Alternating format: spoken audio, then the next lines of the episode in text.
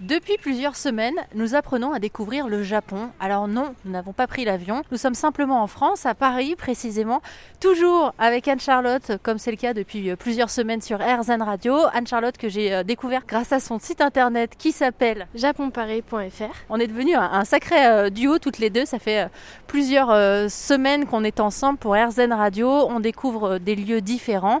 Et tu étais en train de me dire qu'au Japon, il y a beaucoup de bars à thème. Au Japon, c'est vrai qu'ils sont très, euh, très spécialistes pour euh, tout ce qui est un peu euh, qui sort de l'ordinaire, on va dire.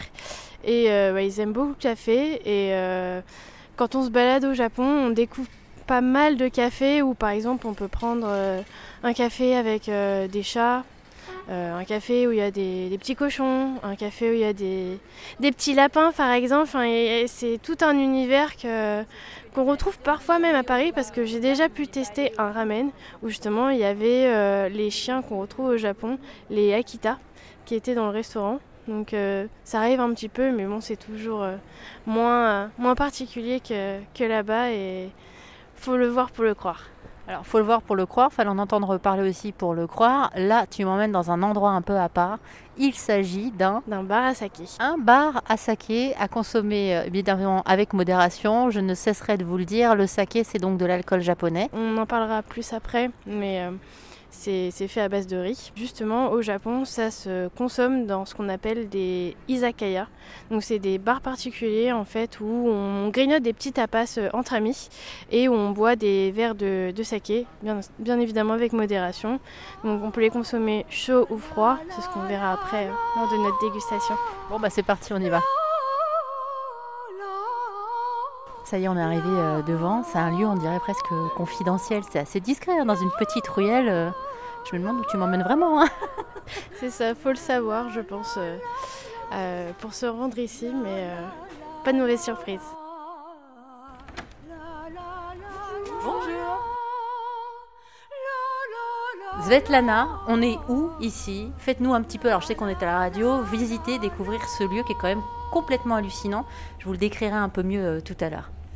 Alors là, vous êtes à Wakaze, Paris. Donc c'est euh, un petit restaurant izakaya euh, qui est situé au cœur du 5e arrondissement de Paris. Donc on est vraiment dans le centre historique de Paris. On peut le voir avec toutes ces, magnifiques euh, vieilles pierres qui sont autour de nous et, ce, bâtiment qui, a plusieurs centaines d'années. Et ici, on a installé un lieu un peu moderne avec, avec ce comptoir qui est typique des izakaya. On a 15 places, les gens viennent se mettre autour et nous, au milieu... Alors, je vous coupe la parole juste deux secondes, je lève le doigt comme à l'école. Izakaya, c'est quoi? Ah Alors, un izakaya, c'est euh, un lieu de. Enfin, c'est un bar à la japonaise, on va dire, mais c'est un petit peu compliqué, c'est aussi les endroits où on mange. Euh, et où on déguste du saké. Alors, je ne sais pas si Mao-san. Izakaya, c'est plutôt un petit bar au Japon. Donc, euh, c'est vraiment nécessaire du saké, de l'alcool. Et en même temps, on mange les plats japonais. Voilà. Donc, c'est bonne atmosphère pour les amis, pour, euh, entre les amis, tout ça. Voilà. Donc, c'est. Ici, c'est petit Japon à Paris. Voilà. Le bar, il est en plein milieu, ce qui fait qu'effectivement, tous les gens qui vont venir déguster se mettent tout autour, un peu façon table d'hôte. C'est un peu ça l'idée, et comme ça, ils ont aussi un accès direct à, nous, qui sommes au service, qui sommes au milieu, aussi bien pour l'explication du saké euh, que des plats. Euh, que aussi euh, discuter avec les gens. on a beaucoup de clients qui viennent et qui ont envie d'échanger, qui ont envie qu'on de, parler de leur passion, qui est souvent le Japon, qui est parfois aussi la nourriture, et aussi bah, tout simplement ceux qui sont curieux et qui ont envie de savoir. Alors bien sûr, on, parfois ils viennent en groupe, parfois ils viennent aussi en couple, et ils ont envie d'un moment euh, tranquille et on va pas plus les déranger, mais euh, on est toujours là, disponible pour, être, euh, pour échanger avec eux et, être présent. Alors, je vous avoue que moi, je ne savais pas précisément où est-ce que Anne-Charlotte allait m'emmener aujourd'hui. On ouvre cette porte, me retrouve dans ce bar à saké. Et je suis saisie immédiatement, et vous allez être fâchée, hein, Svetlana, mais par cette image que j'ai du saké. Euh, j'en ai déjà goûté dans certains restaurants. J'en ai pas forcément un bon souvenir. Alors, je vais pas être fâchée parce que je comprends. Euh, dans beaucoup de restaurants, déjà, on vous sert pas du saké si c'est les restaurants chinois ou euh, vietnamiens, thaïlandais, qui dans lesquels on vous sert un petit alcool à la fin. Euh, c'est pas du saké japonais, c'est souvent un alcool de sorgho, donc en plus ce n'est même pas la même céréale, et c'est distillé. Or, le saké, c'est un alcool de riz qui est fermenté. Le Japon est quasiment l'un des seuls pays à le faire, avec la Corée et puis quelques petits pays d'Asie du Sud-Est. Et c'est un alcool qui, donc, étant fermenté, est beaucoup plus doux, qui se rapproche en termes de texture et en termes de, de, de saveur un petit peu du vin. En fait. Et c'est un alcool qui doit se boire. qui doit se boire avec modération, c'est ça que vous vouliez dire?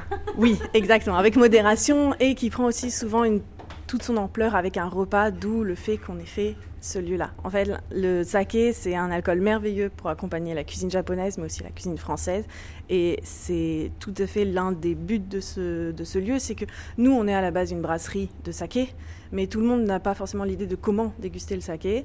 Et ici, on donne quelques pistes, on, on explique aux gens comment est-ce qu'on peut boire le saké, on leur montre aussi que c'est pas non un alcool fort qui va leur, euh, leur arracher. Euh, les boyaux, mais au contraire, c'est un alcool doux, c'est un alcool fin, avec une grande diversité de goûts, que ce soit juste en modifiant le, en modifiant le riz, euh, ou la façon de faire, la façon de brasser, ou alors en rajoutant des, des fruits, des fleurs, comme on peut le faire à Wakazé, parce qu'il y a, y a cette, ce côté un petit peu changeant du saké, de le voir un peu comme du saké artisanal dans lequel on essaierait des nouvelles choses. Donc on, essaye aussi avec des, des, sakés qui ont été infusés pour chercher des nouveaux arômes, pour attirer aussi les gens, leur dire venez voir, c'est pas si effrayant que ça. Ah, c'est marrant parce que je vous entends parler du saké, je vous vois toutes les deux et je trouve que vous correspondez bien à ce qu'est le saké. Doux, fruité, il y a de la finesse et quand je vous entends, il y a beaucoup de douceur aussi. Donc ça m'étonne pas qu'on se retrouve là euh, au milieu de, de, ce bar euh, un peu spécial. Euh, je regarde un peu autour de moi, j'ai l'impression qu'il y a différentes couleurs aussi dans les bouteilles. Est-ce que le saké est, différent en fonction des saisons? Alors, euh, nous, pour les couleurs différentes, c'est parce que justement, on a certains sakés qui sont infusés avec euh, des fruits, des fleurs. Forcément, si on met des fraises entières dans un saké, ça va le teinter. Euh, si on met de la, du, du, yuzu, l'aspect la, la, jaune est beaucoup plus prononcé. Euh, pour le saké japonais, la saison n'influence pas forcément sur la couleur, voire pas du tout. C'est plutôt les méthodes de brassage qui vont, euh, qui vont donner euh, des, des, couleurs différentes, qui vont aussi donner un aspect plus ou moins trouble au saké. après, il existe effectivement une saisonnalité du saké au Japon qui est assez marquée, qui est souvent liée à la saisonnalité des brasseries. Mais encore une fois, ce n'est pas forcément le cas pour toutes, notamment les grandes brasseries qui ne s'arrêtent jamais de fonctionner ne vont pas forcément mettre en avant cet aspect-là. Bah merci encore Svetlana, on mettra évidemment toutes les informations sur rzen.fr. Je vous laisse continuer votre cure de positif qui, elle, est à consommer sans modération.